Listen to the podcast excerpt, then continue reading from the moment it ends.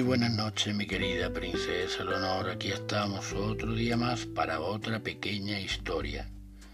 Cuentan, me cuentan, que un campesino muy inculto y de edad avanzada llegó a las puertas de un monasterio y exclamó, Amigos monjes, soy un hombre con mucha fe y quiero instruirme en vuestro tipo de vida y en vuestras enseñanzas.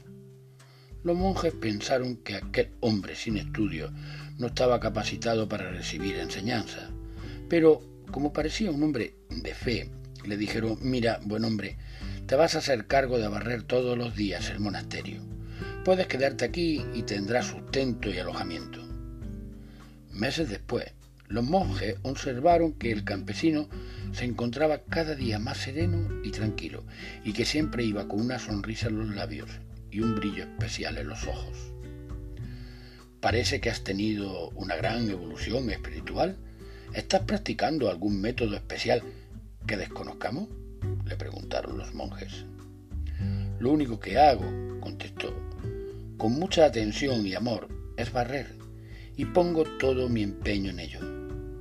También al barrer pienso que estoy barriendo mis rencores, los engaños, la codicia y el odio y por eso cada día soy más feliz. Aprendamos. Solamente eso, mi querida princesa Leonor. Aprendamos. Muy buenas noches y sigue sonriendo.